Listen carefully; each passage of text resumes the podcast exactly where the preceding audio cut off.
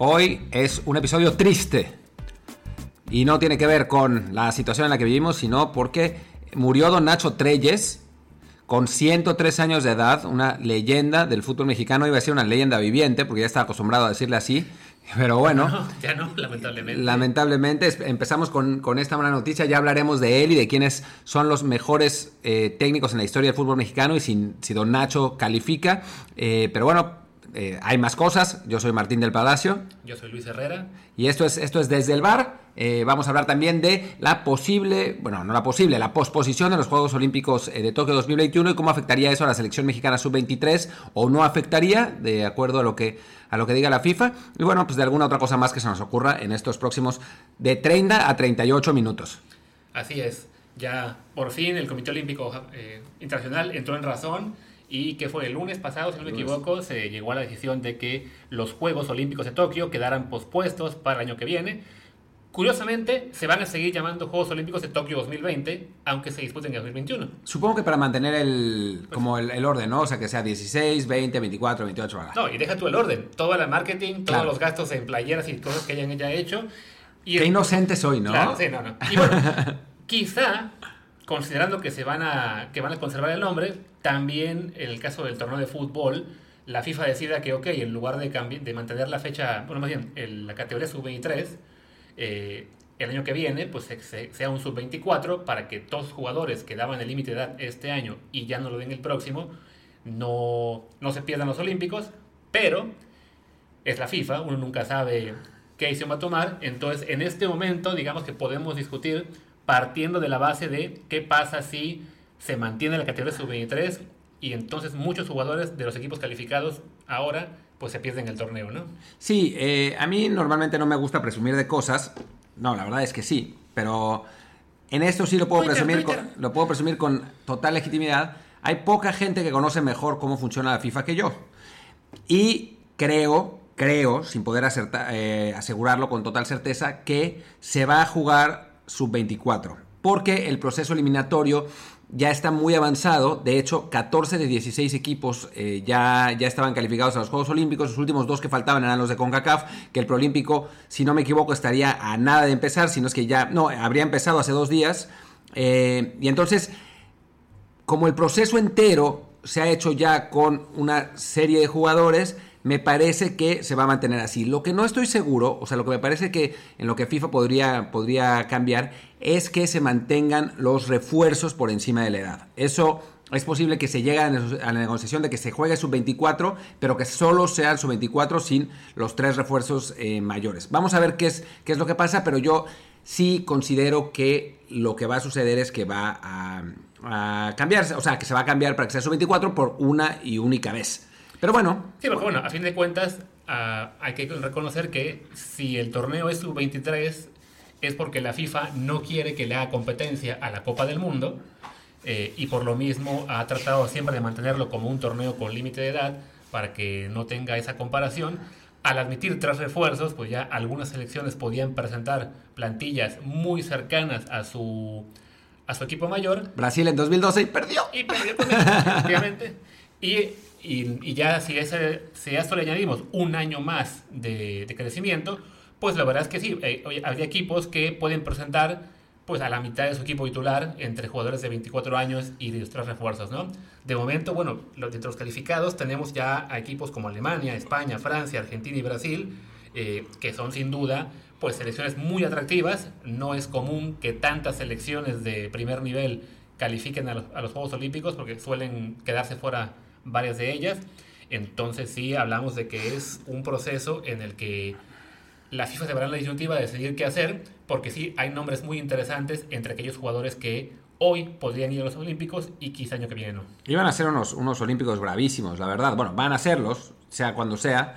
Eh, México presenta un buen equipo, pero también eh, al ver los otros equipos, pues no, no iba a estar fácil eh, fuera como fuera. Ahora, si nos, si nos cambian el límite de edad para los próximos, para, para Tokio 2021, estamos fregados.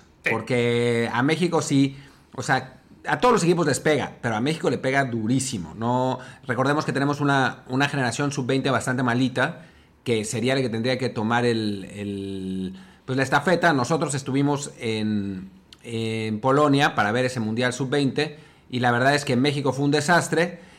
Había problemas al interior, era, era un equipo muy hechizo, con refuerzos que llegaron tarde, con un técnico que no se llevaba bien con la gente de la Comisión de Selecciones Nacionales. Había un montón de, pretextos, pues, pero la verdad es que esta selección, esta generación no está bien. la, plantilla eran básicamente, que era? La Inés Macías, uno o dos más que olvido los nombres, y el resto no... Sí, Domínguez de, de Cruz Azul, que jugó ahí más o menos y después se lesionó. Em, después, por alguna razón, el Tiva Sepúlveda eh, jugó espantoso, aunque ahora con Chivas está, está jugando bastante mejor. Eh, los porteros, ¿no? los defensas tampoco, ¿no? Era, era, era un equipo bastante desastroso. Sí, sobre todo eh, considerando que los equipos mexicanos en su 17 y sub-20 en los últimos años han sido muy competitivos.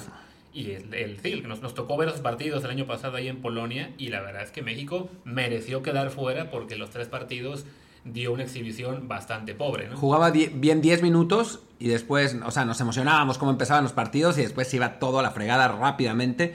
Entonces, pues sí, o sea, al contrario de la generación sub-23, que es una, generación con mucho más eh, punch, digamos, con, mejores jugadores, de los cuales sí se perderían varios eh, estas Olimpiadas si no fuera, eh, si se cambiara el límite de edad. Luis tiene ahí la lista. Sí, pues, solo para dar un repaso, e incluyendo tanto los que ya estaban en la lista del preolímpico como aquellos que solo estaban en la prelista pero no convocados, de entrada perdemos a los tres porteros. Quedaría fuera Malagón, quedaría fuera Hernández, quedaría fuera Sebastián Jurado. Ahí sí, eh, no hay para dónde hacerse.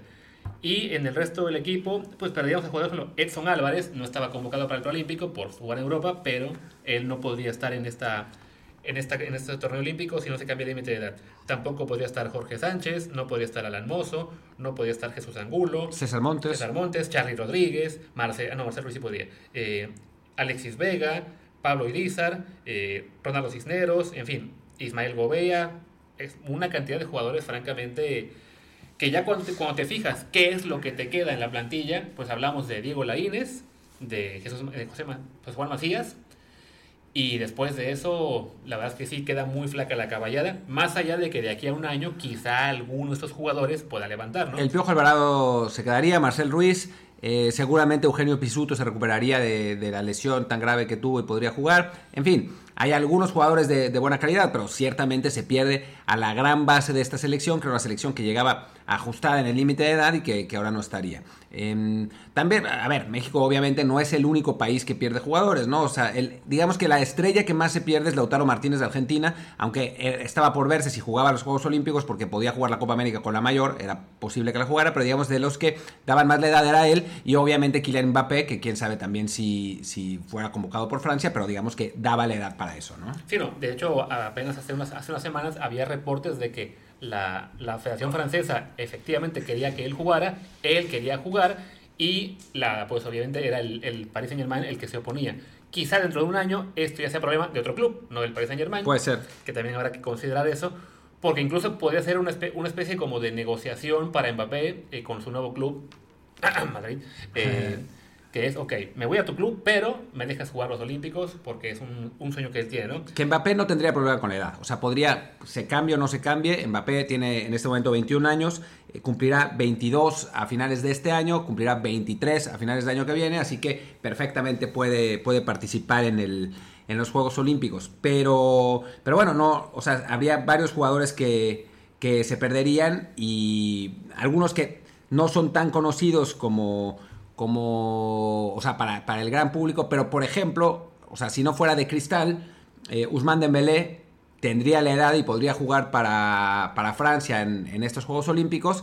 No creo, que, no creo que lo hiciera, pero es uno de los, que, de los grandes nombres, digamos, que se perdería los Juegos si se cambiara el límite de edad, por ejemplo. Sí, y por ejemplo, por España, eh, hablamos de que se podría perder el torneo Dani Ceballos, se lo podría perder eh, Fabián Ruiz, se lo puede perder Miquel Merino, jugadores que sí ya tienen un recorrido bastante importante en sus clubes y que evidentemente serían ausencias bastante complicadas. No solo ellos, también están, estarían fuera Borja Mayoral, Jesús Vallejo, Miquel Oyarzábal, eh, Unai Simón, Igor Subeldía, Rafa Mir. Entonces es una lista bastante...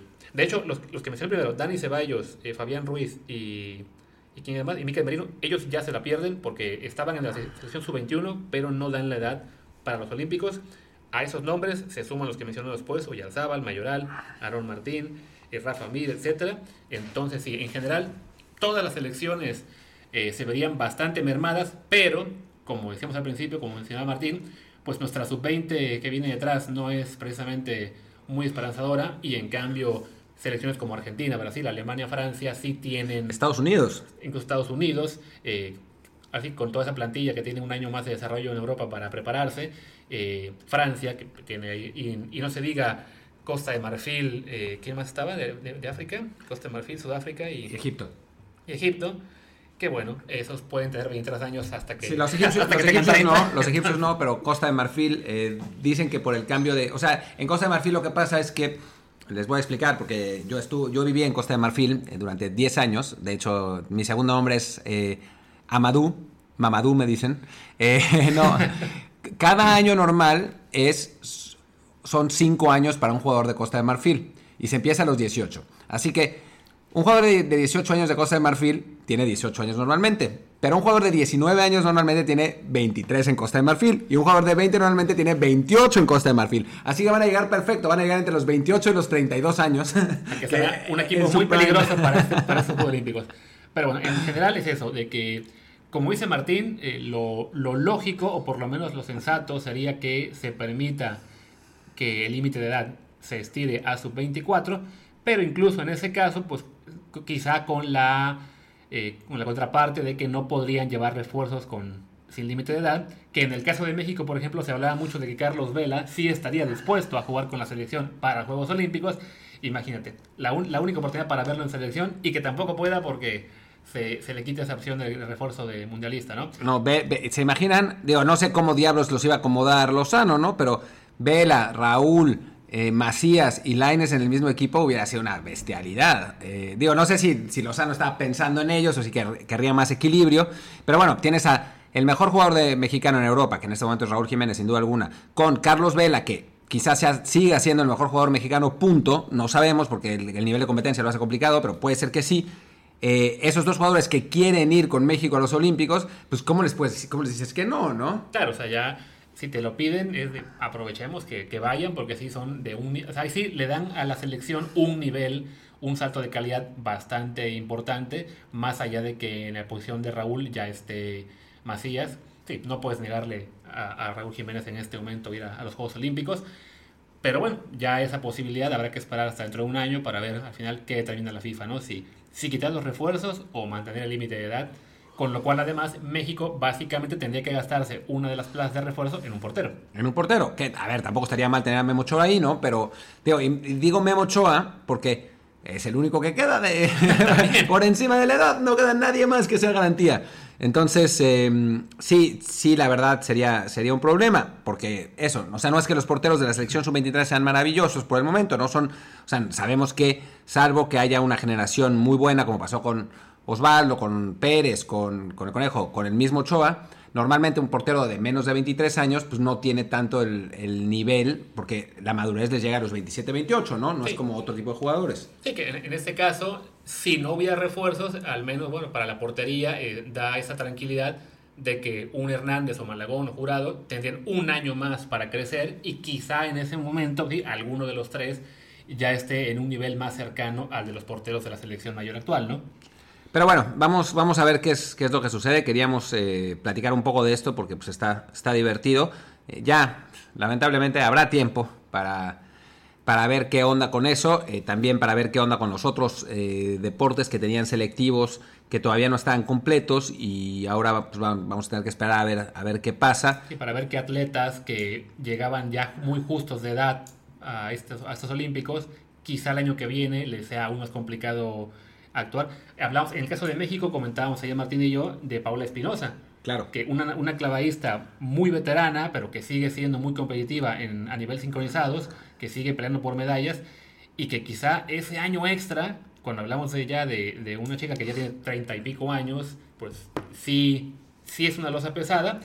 Por otro lado, también habrá atletas que este año habrían sido muy jóvenes para competir eh, con posibilidades de medalla en los Juegos Olímpicos y que ese retraso de hecho les vendrá bien. que además este, les, les abrirá esa oportunidad única de tener dos Juegos Olímpicos en un lapso de tres años. Entonces, será curioso ver cómo influye este cambio de fechas en el legado de algunos atletas, ¿no? Sobre todo de aquellos que, siendo muy jóvenes en 2020, quizá en 2021 tengan ya ese nivel suficiente para competir.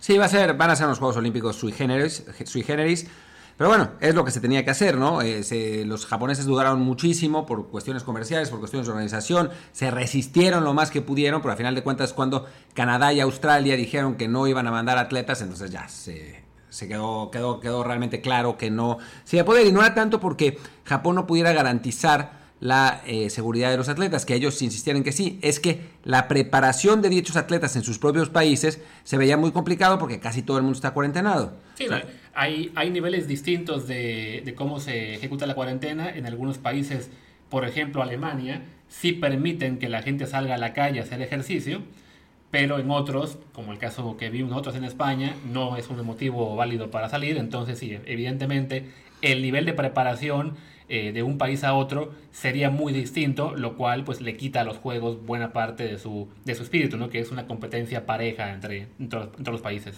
Pero bueno, en fin, eh, ese, es, ese, es, el tema de los Juegos Olímpicos y está, ahora pasemos, cambiemos un poco de, velocidad y hablemos de, de Don Nacho Treyes, eh, que descansa en paz, muere a los 103 años el día de ayer, Ignacio Treyes, un, un entrenador muy sui generis, muy adelantado a su tiempo en muchas cosas. Era, digamos, válgase la, comparación, la verdad, una especie de José Mourinho a la mexicana antes de que, mucho antes de que naciera José Mourinho. Era un entrenador que era predominantemente defensivo, que, que valoraba el orden, que era muy táctico, muy inteligente eh, tácticamente y que también sabía exprimir toda una suerte de recursos que eh, bordeaban lo antirreglamentario para eh, darle eh, ventajas a su equipo. Yo tengo algunas, algunas anécdotas que me contaron, que, conozco. Por ejemplo, una vez México jugaba la eliminatoria del Mundial 62 en el Estadio de la Sabana en Costa Rica y eh, cuando los jugadores salieron a calentar, los aficionados costarricenses empezaron a tirar proyectiles. Entonces los jugadores todos se metieron y los, los aficionados costarricenses siguieron aventando proyectiles todo el tiempo para no dejar salir a los jugadores mexicanos. Y entonces apareció Nacho Treyes, disfrazado de albañil, con, un, con uno de esos eh, sombreros duros, y se paró frente a la banca donde estaban todos los, todos los aficionados, que le empezaron a aventar un montón de cosas. Cuando se, se, les acabaron las cosas que aventar, entonces sí, salieron tranquilamente los jugadores mexicanos porque ya no le quedaba nada a los costarricenses que aventar. Varias veces eh, Don Nacho Treyes tenía en la mano otro balón que cuando la situación se le ponía complicada a su equipo, lo aventaba dentro de la cancha y obligaba a que el árbitro eh, parara el partido. Otra vez se metió a la cancha, eh, estaban atacando con todo su equipo, se metió a la cancha y el árbitro lo expulsó. El árbitro que era Arturo Yamasaki.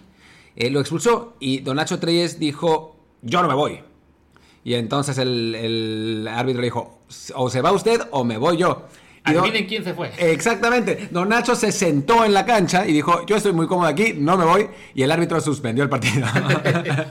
y también, vaya, hay que, hay que también tomar en cuenta que estamos hablando de una era muy distinta. Claro. Eh, sin duda los recursos que tenía Nacho Treyes en su época hoy se considerarían antideportivos en, en, buena medida. Pero bueno, era otra época, eran otros tiempos, era otra manera de, de ver el fútbol.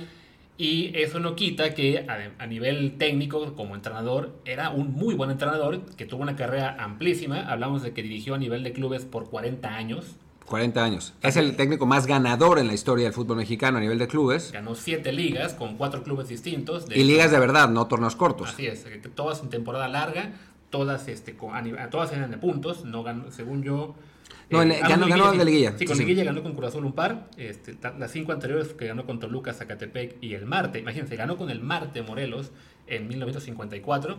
Esas ligas las ganó ah, en formato de puntos. También ganó dos veces la Copa México. La segunda división la ganó con Zacatepec, con quien también fue campeón en primera. Los únicos títulos que tiene el, el club cañero fueron con él. Dirigió a la selección mexicana en tres mundiales. La dirigió también con, en el 62, que justo hablamos en este podcast eh, hace que fue dos episodios, de cómo ese equipo era quizá el mejor de la antes de la era moderna por lo menos. Eh, lo dirigió él y también dirigió a la selección en dos Juegos Olímpicos, incluyendo los de México 68, donde quedamos en cuarto lugar. Infaustamente quedamos en cuarto lugar. Mejor no recordar por qué en cuarto y no con medalla. Sí, sí, sí. Ah, yo lo recordaré porque el equipo se dejó perder el partido del tercer lugar eh, contra Japón y entonces perdimos así la, posibilidad de ganar medalla. Pero bueno, para darnos una idea del legado que dejó Nacho Treyes con la selección mexicana, en 1954, que fue el, el último mundial que él no dirigió, México perdió sus dos partidos. En su primer mundial, que fue en 1958, México consiguió su primer punto, o sea, fue goleado por Suecia y por Hungría, pero consiguió su primer punto contra País de Gales. Y en 62, su primera victoria contra Checoslovaquia. y en 66 no se calificó, pero se empató con Uruguay y con Francia, que, bueno, son dos potencias. Sin ir más lejos, Uruguay quedó tercer lugar en el, en el Mundial 70, cuatro años después. Eh, son, o sea, fue un, un técnico exitosísimo, un técnico que revolucionó el fútbol mexicano en una época donde no, no existía. Ese fue el primer técnico en tener un cuerpo técnico completo, con médico, con masajista, con, eh, digo, con asistentes. Eh, fue, digamos, pasó, Don Nacho Treyes pasó al fútbol mexicano de el, amateurismo total a el profesionalismo y por lo tanto es una de las grandes figuras icónicas del fútbol mexicano que además pues vivió hasta los 103 años. Sí, no vayas, una, una longevidad inesperada eh, para cualquiera, ¿no? Hablamos de que fue una constante del fútbol mexicano por cuatro décadas como entrenador, tres décadas más como referencia. Además, eso fue jugador, que ahí sí no, su carrera no fue tan, tan destacada, pero sí le alcanzó para jugar también por casi 15 años. Entonces, sí, quizá eh, será complicado encontrar un personaje más icónico del fútbol mexicano que, que hecho Treyes, definitivamente, ¿no? Lo que sí sería muy interesante discutir es si ha sido el mejor técnico que ha tenido la selección mexicana. Es una, es, una buena una buena discusión y pues como tenemos mucho, que, mucho tiempo en este momento porque estamos en cuarentena, pues la tendremos. Eh, son, pues son varios los candidatos, la verdad. Nacho Treyes es uno, o sea, a diferencia de, o sea, no sé, por ejemplo, en Argentina se puede decir que son Menotti y Bilardo, ¿no? Ya está. En, Alemania, pues igual eh, eh, hay varios. Jürgen Klopp puede ser, aunque bueno, de la selección no, pero eh, Joachim Low y Franz Beckenbauer podrían ser también. Helmut Schön. No sé, en Francia podemos hablar de ahora de Didier Deschamps, de, de Mes Jacquet, hay, hay, como varias, varias opciones. En México, como siempre llegamos al mismo lugar, pues tenemos un montón de posibilidades. Nacho Treyes no llegó ahí, pero digamos eran otros tiempos y sí eh, dio un enorme progreso al fútbol mexicano. Pero partiendo de los técnicos de la era moderna, hablemos de los que eh, han, dirigido a México de 86 para acá. El primero es Bora Miltunovic, que llevó a México a el quinto partido por única vez en su historia. No es poca cosa. ganó su grupo, ganó el partido de octavos de final y perdió con Alemania en penales los cuartos de final. es, la única selección mexicana que ha terminado una Copa del Mundo invicta técnicamente, porque no, no perdió ningún partido. Y después calificó a la selección eh, mexicana a Francia 98, también invicta. Aunque ese equipo jugaba horrible. Y eso a Bora no le gusta recordarlo porque él dice, ah, me, me, sacaron a mi puta madre. ¿Cómo puede ser? Yo califiqué a invicto a selección. Pero sí, esa selección jugaba espantoso. Pero en fin, eh, igual, igual eh, calificó al Mundial 98 invicto, así que no es, no es poca cosa. Otro candidato podría ser precisamente quien reemplazó a Bora en esa selección en el 98, que es Manuel Lapuente. Que con Manuel Lapuente tenemos dos etapas muy contrastantes en selección mexicana. La primera, en, que fue 89 a 91 más o menos. Exacto. Eh, que terminó de muy de entrada, bueno, no pudo ir al Mundial por el escándalo de Cachirules. Aunque cuando, el técnico que iba al Mundial no era Lapuente, era Mario Velarde. Cuando cuando pasan los cachirules, Mario Velarde, que era el técnico de Pumas de antes, renuncia a la selección porque pues, ya no tenía nada que hacer y la selección se queda sin técnico un rato y ya a la hora de que, em, de que se vuelve a armar la selección, ya el técnico es La Puente, La Puente lleva esa selección a Copa Oro y en algo muy curioso, lo echan después de perder las semifinales contra Estados Unidos. ¿Y sabes quién dirigió el partido por el tercer y cuarto lugar? Nacho Treyes. es el último partido que dirigió Nacho Treyes en la selección mexicana. No, no recordaba eso. Y bueno, sí, esa, esa fue una etapa muy, muy gris para, para La Puente, que sin embargo se recuperó bastante, primero dirigiendo al Puebla campeón. Fue coincidió, ah, no, un año después, justo, ¿cuándo fue? La, ah, no, no, miento, fue, fue campeón con el Puebla antes de la Copa Oro, claro, sí, exacto. corrijo.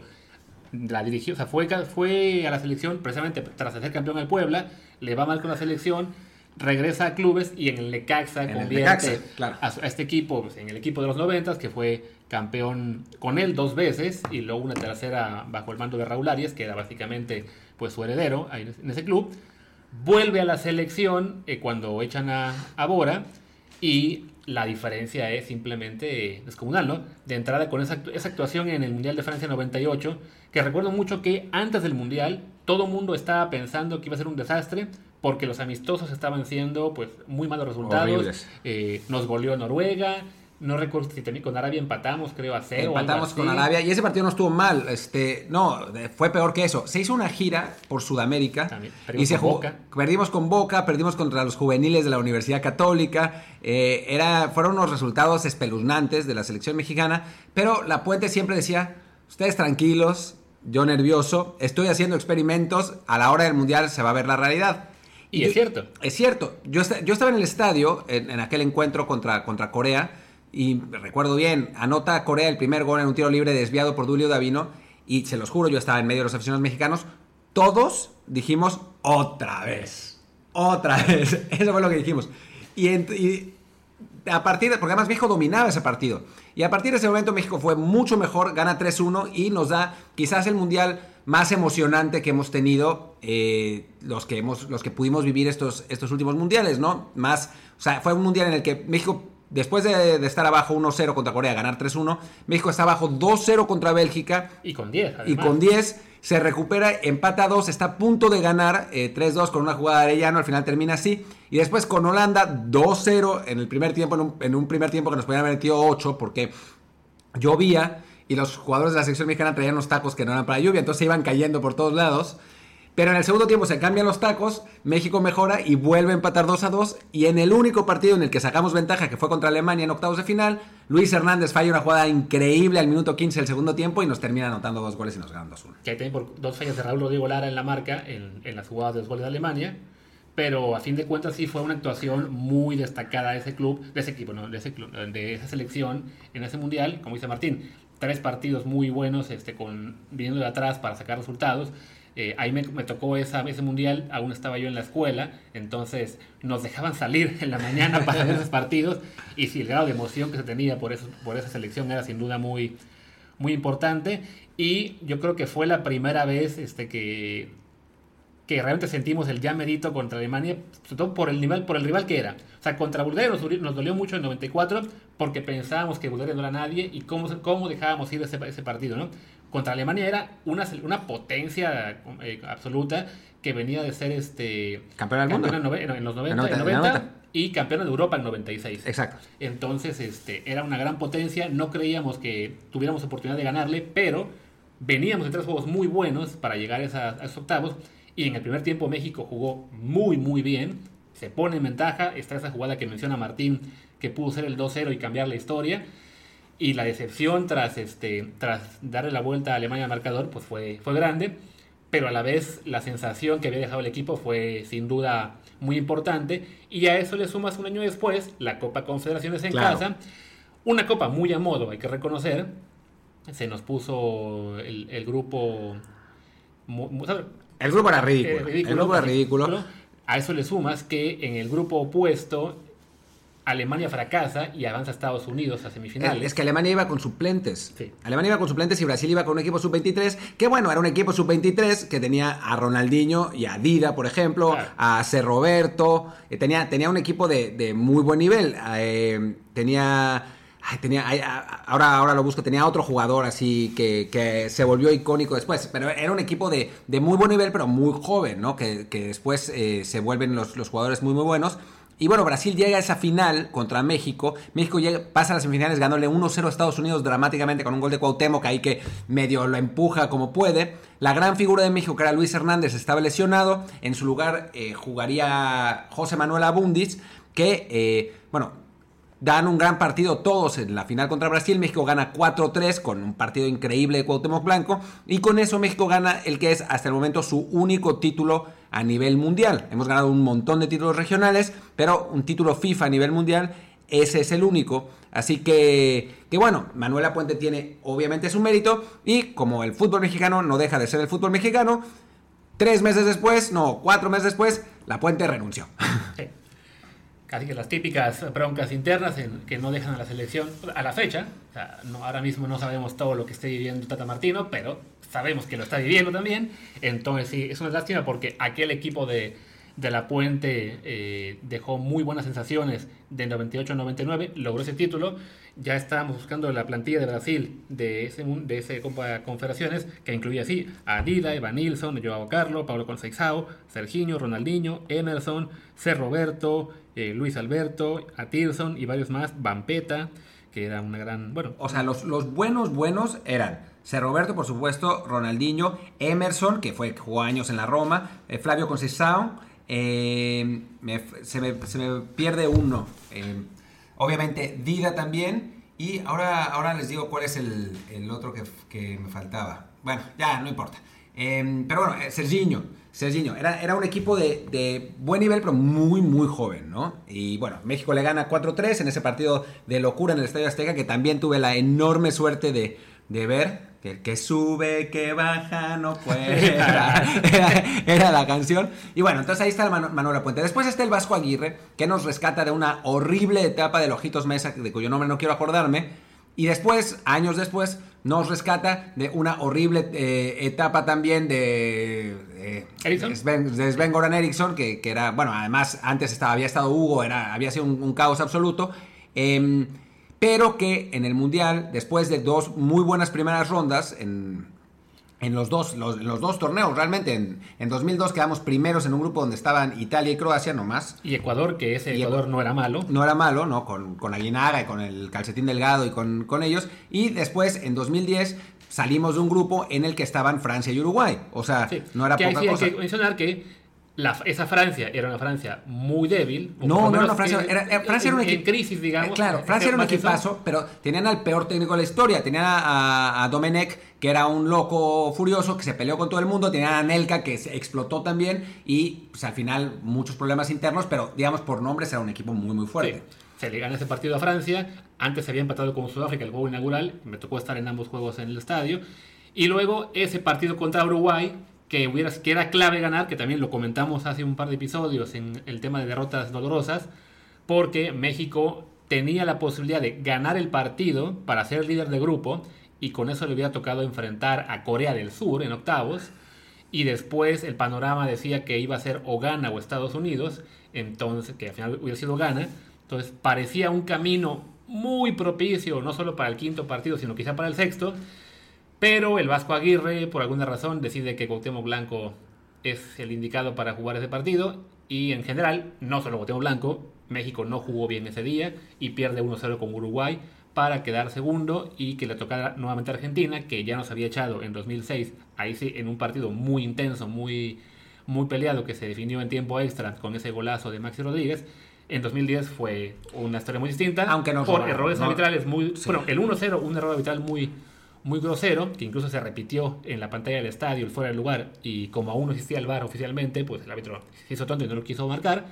Y minutos después, un error garrafal de Ricardo Osorio, que también hay que reconocer, en ese momento, cuando estás en el, en el partido, ves en, la, pantalla del estadio que te están robando de tal manera, o sea, todo el equipo se vino abajo. La, la fue de Osorio, pero en general el equipo se vino abajo, cayó el tercer gol muy pronto, y ya en el segundo tiempo hubo una reacción un poco más eh, pues decorosa de, la selección para quedar 3-1, pero pues ya, el, partido en realidad nunca, solo estuvo parejo por 20 minutos por estos errores que hubo. ¿no? solo estuvo parejo, México fue mucho mejor, realmente mucho mejor antes de ese gol en, fuera de lugar, 800 metros. Pero bueno, en fin, entonces ahí está el Vasco como otra propuesta. Después, em, pues se puede poner al Piojo Herrera, eh, porque tuvo un muy buen mundial, aunque como todos los otros técnicos, Em, cometió un error garrafal al sacar a Gio y meter a Aquino en 2014 y perdemos contra, contra Holanda, aquel partido que también recordábamos hace... Es que también todos, los todos esos técnicos han tenido derrotas dolorosas. Podríamos hablar de Juan Carlos Osorio y el triunfo más prestigioso que ha tenido México en, la historia en su historia en mundiales contra Alemania, pero echó a la basura el partido contra Suecia, perdimos ahí y también quedamos afuera. Y bueno. Y a eso le suma el hecho de que en, su en, sus, torneos anteriores, pues está esa salida muy indigna de la Copa América con el 7 a 0. Y la Copa Oro que realmente pues no es distinto porque, bueno, se, envió un equipo B y cuando la Copa Oro mandamos un equipo B no nos importa hasta que perdemos, que fue el caso, nos echó Jamaica, eh, pero bueno, no, no es realmente algo que marque tanto. Pero el 7-0 me parece. El 7-0 sí. Y un técnico que Martín estaba olvidando, probablemente a propósito, es Ricardo Lavolpe. No, el, no, único, el, único, después. el único que ha completado todo un proceso y que lamentablemente, pues su proceso, el punto máximo, llegó en el tercer año, no en el cuarto. Sí, bueno, es, 2005, la Copa Confederaciones, que eso es común en México. O sea, con la puente, el, o sea, con Mejía Barón, el, eh, digamos, el punto alto de su proceso llegó en 93, no en 94. Con la puente llegó en 99, no en 98. Con eh, la Volpe, no, con el Vasco sí llegó cuando, donde, donde tuvo que llegar, aunque se llegó a la final de la Copa América 99 también, contra, Colombia. perdón, 2001, también contra Colombia, perdimos 1-0. Rescató la, la, la, selección en la eliminatoria en aquel partido contra Estados Unidos con medio Cruz Azul que recién venía de jugar a Libertadores. Este, y, e inmediatamente tuvo que jugar la Copa América. Una Copa América además fue muy curiosa porque Argentina se bajó faltando unos días. Tuvieron que invitar a Honduras y Costa Rica. y se, bajó por, por una epidemia, ¿no? ¿Por qué? Por la epidemia del H1N1. ¿Cómo fue? No. Ya no me acuerdo exactamente qué pasó, por qué se bajó. Sí, algún problema en Colombia, no sé si una epidemia o una cuestión de inseguridad. Una ahora, de las Me fijo, ahora me fijo qué pasó. En lo que Martín encuentra qué fue lo que pasó, sí, esa, esa Copa América en la que se baja Argentina, entonces invitan, de, creo que también estaba Canadá, era el invitado. No, Honduras. No, por eso, o sea, Honduras y Costa Rica llegan de última hora a esa Copa América, según yo. O sea, porque según yo, el segundo invitado ese año era Canadá, que era el campeón vigente de la Copa Oro, que nos había ganado en el 2000, eh, si, no mal, si no mal recuerdo. Quizás esté confundiendo años. Sí, yo creo que estás confundiendo años. O sea, a mí me suena que Canadá gana la Copa Oro en 2002, no, en 2003 con la, con la, con la golpe de... No, no, 2003 es la que ganamos nosotros eh, con, ¿cómo se llama? En, en ah. Azteca, que la, con un gol de Daniel Osorio. O sea, de Daniel Osorno. Sí, no, nosotros perdimos 2000 y 2002. En una nos echó Canadá y en la otra Corea del Sur. Entonces, según yo, la que nos echó Canadá fue en 2000, que acabaron siendo campeones ganándole a Colombia, si no me equivoco, la final. Y por eso los invitan a la Copa América y por la circunstancia que Martín sigue buscando cuál fue, eh, qué pasó, se bajan del barco, lo mismo que Argentina, acaban invitando de último momento a Honduras y Costa Rica, y los dos tienen un mismo papel. O sea, no solo México, acabaron siendo Honduras echó a Brasil, de hecho, en, cuartos de final. Exacto. Ese, ese partido eh, histórico. Y después le gana a Uruguay el partido por el tercer lugar. México había echado a Uruguay en semifinales. Costa Rica no recuerdo ahora contra quién perdió, pero juraría que, también, que fue en cuartos de final. Entonces fue una actuación muy... Sí, pierde con Uruguay, Costa Rica. Honduras le gana 2-0 a Brasil. Después Colombia le gana a Honduras 2-0. México le gana 2-1 a Uruguay, pero en un partido que fue un robo monumental porque le echan a dos jugadores que no eran cualquier, cualquier jugador a México. Al final del partido, ya cuando, cuando el, resultado está, está definido, eh, Rafa Márquez es uno de esos dos jugadores que no puede jugar eh, la final contra Colombia y aún así en esa final contra Colombia un México muy disminuido, también con jugadores expulsados si no me equivoco, le hace un partido valiente a Colombia pero termina perdiendo 1-0 con eh, creo que gol del Chicho Serra, si no, si no me equivoco. Yo también creo que sí. Entonces sí fue una... Habría sido quizá esa la consagración del Vasco un año antes haber logrado esa, ese rescate histórico de la, de la selección en la eliminatoria. Iván Ramiro Córdoba es el, es el que hace el gol de, de Colombia y, a y México juega esa con, con, el Conejo Pérez, Alberto Rodríguez, Heriberto Ramón Morales, Octavio Valdés y Sigifredo Mercado. Vaya defensa, ¿eh? Torrado, Johan, Juan Pablo Rodríguez, Ramón Morales, Jesús Arellano y, Jared Borghetti. Eh, es, y después echan a Aguirre al 36, a Juan Pablo Rodríguez al 79 y a Gerardo Torrado al 91. O sea, un, un despropósito que al final, bueno, es, una, es un gran resultado del Vasco Aguirre y para volver al tema en el que estábamos y dejar de divagar, eh, el, el pico de esa selección llega en 2001, quizás no en 2002. A que ya encontré por qué se bajó Argentina, que fue que había un conflicto armado en Colombia con las FARC, bueno, a la fecha, entonces este... Pero fue un pretextazo, ¿no? O sea... Sí, porque al parecer hubo el secuestro de un dirigente deportivo, entonces Sí, hubo, bueno, en fin. Era una, de casos eh, una, situación política ahí absurda. Pero en fin, volviendo al tema, en 2001 entonces llega, llega el, tope de, ese equipo de, Aguirre. En 2000, eh, en las confederaciones de 2005 es el tope del equipo de la Volpe. Eh, suele, suele pasarle a México que sus mejores momentos son en, en otros años. En la selección de México en 2011, ya con el Chepo de la Torre, es muy superior a la de 2010, esa, esa selección que gana la Copa Oro 4-2 con el famoso Firma Gio. Eh, es, es, un equipo muy potente y después se derrumba terriblemente, pero bueno, ya divagamos un montón y no tiene sentido. La idea era ver quién era el mejor técnico en la historia de la selección mexicana y es el momento de que votemos. Como solo somos dos, entonces pues seguramente vamos a quedar empatados, pero... el voto de calidad lo tiene el que cierra el programa y que diga la última palabra. Además es posible que votemos por el mismo, ¿eh? Ahora, ahora que lo pienso, lo, decimos a las tres. Yo voy a decir una, dos, tres y lo decimos. Y lo decimos. Una, dos, tres. La, puente. Sí. Efectivamente, creo que ese logro en las confederaciones y esa muy buena actuación en la Copa del Mundo del 98 eh, son logros que es muy complicado igualar sobre todo porque, bueno, a fin de cuentas, a nivel títulos y pones para México, solo tenemos los Juegos Olímpicos de 2012, que fueron de Luis Fernando Tena, que después duró un partido a cargo de la mayor en aquella labor de bomberazo, o las Copas del Mundo Sub-17, que pues ganaron Jesús Ramírez y Raúl Gutiérrez, y ninguno de los dos ha tenido una carrera importante a nivel de clubes o con la misma selección, que Chucho Ramírez la dirigió de forma interina unos partidos, ¿no? Sí, la dirigió un par de partidos de forma interina, pero eh, tampoco, tampoco, bueno, nunca, nunca le dieron la mayor posibilidad y tampoco lo, logró a nivel de clubes. Raúl Gutiérrez ha ido navegando en la mediocridad en eh, equipos de primera y, del ascenso. su última referencia fue con el Atlante en el ascenso. Em, y sí, sí, sí, y eh, bueno, y son torneos con límite de edad, ¿no? El único torneo mundial que se ha ganado sin límite de edad lo gana Manolo Lapuente en la Copa Confederaciones, sí es el de local, sí es a modo, pero a final de cuentas esa copa está en México y además ya no habrá más Copas Confederaciones, así que bueno, con la eh, pena, sí. ahí se quedó. También ganó una Copa Oro, de hecho. También ganó una Copa Oro. tuvo eh, un tercer lugar en, en Copa América en 99 también, eh, con una muy buena actuación de la selección en esa, en esa edición. Si no me equivoco, fue la que llegó a, me acuerdo mucho que llegó a Torrado, que fue el año en que él era, era un pobre desconocido pero que le gustaba la puente y acaba metiendo el gol con el que le empatamos a Perú, a Perú, y, después que ganamos penales. penales. Sí, de hecho, em, lo que pasa es que la selección mexicana sub-20 llega a eh, semifinales en ese mundial. Cuartos. A cuartos de final, tienes razón. Le gana 4-1 Argentina. Eh, era la generación de los Juan Pablo Rodríguez, Cesario Victorino, Rafa eh, Márquez, Gerardo Torrado. Esos llegan a, llegan a cuartos Em, y entonces. Se confían.